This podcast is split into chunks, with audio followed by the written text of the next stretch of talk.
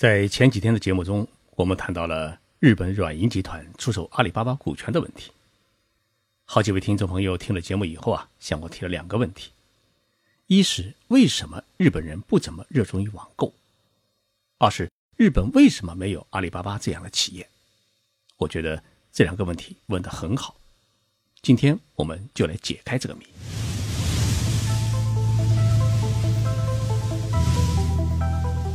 任你波涛汹涌，我自静静到来。静说日本，冷静才能说出真相。我是徐宁波，在东京给各位讲述日本故事。有两个数据我们必须关注。第一呢，是阿里巴巴一年的销售额占到了中国零售总额的百分之十六，这么高的比例啊，在任何一个国家里面都不可能有。也就是说。阿里巴巴一家企业，它不仅是中国网购的领头企业，也是一个垄断性企业。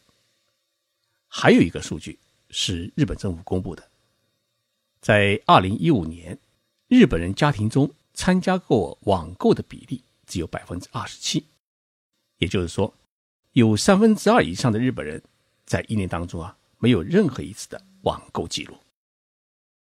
中国人为什么喜欢网购？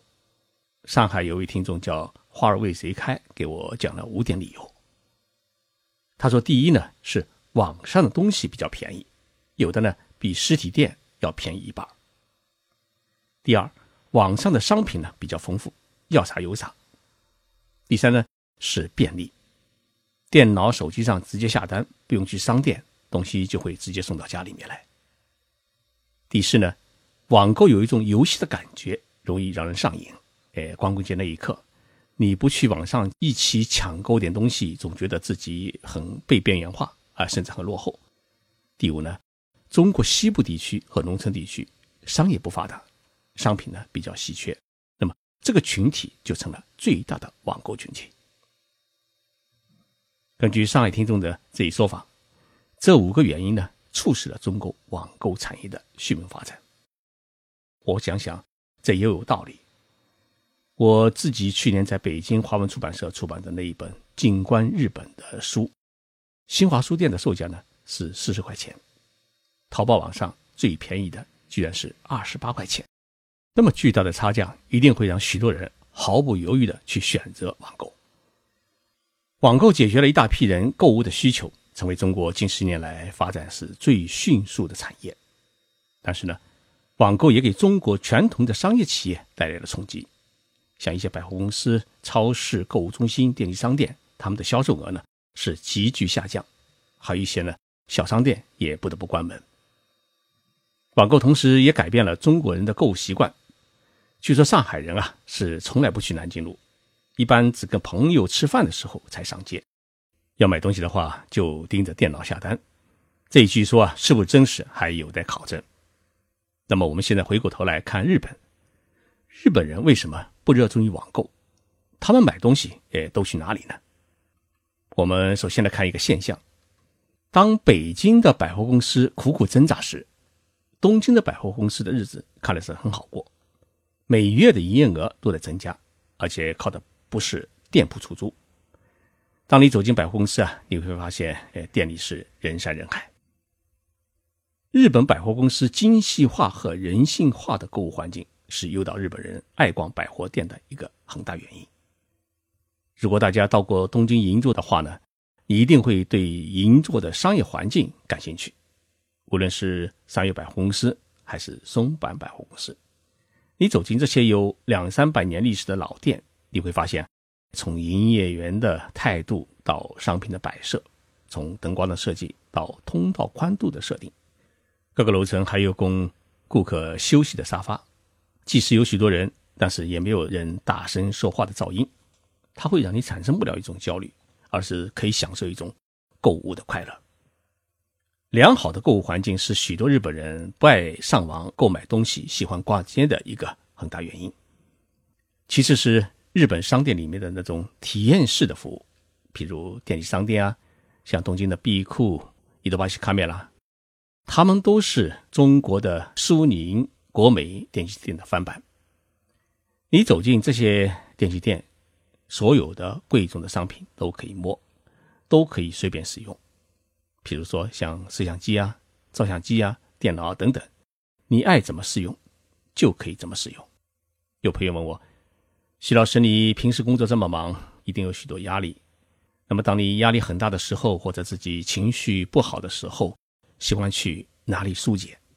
我说呢，我就喜欢去逛电器商店。日本每个月都会推出最新的电器产品，他们都放在哪里呢？都会放在电器商店里面。那么你去了以后呢，可以自己使用。同时呢，电器商店里面还有最高级的影院音响系统，你可以坐在那里呢，静静的享受美妙的音乐。当然，店里十几把高级的按摩椅，那是最诱人的。你可以躺在上面，是免费享受三十分钟的按摩。今年初，我也看到过一个网络消息，说中国的消费者也逛电器商店，但是大多数人呢是去看实物、看价格，然后呢看了价格、看了实物以后呢，再跑回家去网购，因为网店的价格啊要比实体店的价格来的便宜。那么这样一来的话呢？就变成了苏宁替阿里巴巴打工，苏宁成了阿里巴巴的产品展示中心。但是在日本，绝大多数的商品，网上的价格和实体店的价格是一样的。网购呢，除了便利，没有任何的价格的优势，这也是导致日本人很少网购的一个原因。那为什么网店的价格不能比实体店便宜呢？因为日本的商业法中啊，有一条公平竞争的原则，而公平竞争的核心就是价格竞争。如果你在同一款商品中通过低价销售来大量倾销的话，那就不会被同行指责为是不正当竞争，那就会被告上法庭，而且弄不好的话还会被开除行业协会，在商业圈里面你就没法混了。也有听众朋友说，日本网购不发达，主要原因是。物流业不发达，这是一个比较大的概念错误。日本的物流业应该来讲是世界上最发达的。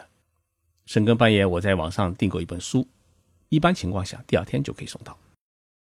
呃，同时呢，日本的物流几乎所有东西呢都可以寄送。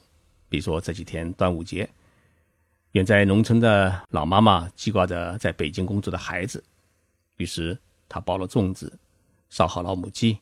再炖上几条鱼，可以叫送货公司冷藏保鲜送到北京，一般一天时间呢就可以送到。那我只是举的是在北京的例子，是不是可以做到？那不知道。那么在日本的话呢，哎，是完全可以实现的。那么像在北海道，如果要送一只帝王蟹到冲绳的话，两千五百公里，相当于从吉林到海南的距离，最多两天时间呢也可以送到，运费也就一百块人民币。所以。物流不是影响日本人网购的因素。我觉得，真正影响日本人不爱网购的原因啊，除了上述几个因素之外，还有很重要的两点，那就是居民区商业设施配套的完备，还有日本人对于物质欲望的不强烈。大家知道，东京是一个国际大都市，这个大都市有严格的城市发展规划，也就是说，商业区。商务区和生活区是严格区分的。比如说，东京在东西南北有四个商业区，分别是银座、新宿、涩谷和池袋。商业区里面集中了日本著名的百货公司，也集中了世界所有的名牌商品的专卖店，当然也集中了天下所有的美食店，大到各国料理，小到拉面店。如果你告诉朋友你住在银座，估计有百分之九十的人会认为。你的神经一定是出了问题，因为商业区里面没有生活的环境。那么对一个人来说，他的生活环境需要哪些要素呢？第一，必须有超市；第二呢，需要有理发店、美容院；第三，需要有从幼儿园、托儿所到中学的完备的教育设施，还需要有各类医院啊、洗衣店啊、花店啊、面包房啊。还有亲戚朋友可以聚会的居酒屋，而这么完善的生活要素，是在银座这样的商业区里面，它是无法拥有的。你在生活区里面可以买到绝大多数生活的必需品，所以老太太开一家卖香烟的店，她也是能够在生活区里面活下去的。同样，东京还有一个商务区，比如说像皇宫周边的呃地区，还有像大手町、日本桥等等，都集中了所有世界赫赫有名的企业总部。那么这个商务区里面呢，除了有众多的餐饮店和宾馆、酒店、医院等相配套的设施之外呢，其他的生活要素就会显得多余。所以我们能够看到，东京呢每天有六百多万人一早从郊区坐轻轨、坐地铁呢到市中心来上班，那么下班以后呢，哎再坐轻轨、再坐地铁呢回到家里面去，他就避免了市中心的拥挤。但是我们也发现，许多公司白领在回家去之前啊，都会在商业区里面逗留一下，逛逛街啊，或者与朋友们一起吃个饭啊。为什么他们会在商业区里面逗留呢？因为东京的所有的商业区都是轻轨和地铁的交通枢纽中心，而大多数百货公司就建在地铁车站的顶上，甚至于地车站呢是合为一体。那么，车站既是交通中心，也是商业中心，甚至还是娱乐中心。所以，东京的百货公司、电器店是从来不愁没有顾客。而对于许多人来说，下班途中逛一下百货公司或电器店，买东西啊是既便利又可查验自己喜欢的商品是否是货真价实。那么有这样便利的商业环境，谁还愿意上网去邮购只能看到照片的商品呢？至于日本的农村，每一个小城市都有大型的购物中心，由于家家都有汽车，开车去购物中心买东西啊，也已经成为日本农村人的生活习惯。最后，我们来关心一个问题。日本在去年有百分之二十七的人参加过网购，那么这些人在网上买的最多的商品有哪一些呢？根据日本内阁府的调查，第一呢是机票，第二是书，第三是各地的土特产品。每一个国家的商业环境是根据不同的国情和国民的消费习惯来决定的。日本也有一家类似于阿里巴巴的网店，叫乐天，但是这么多年来啊。它就发展不到阿里巴巴这样的规模。同样，阿里巴巴在过去十年中啊，曾经努力的开拓日本市场，最终也是以失败告终。我想，当中国的商业环境发展到日本这样的水准的时候，网购的规模一定会缩小，实体店还会有翻身的机会。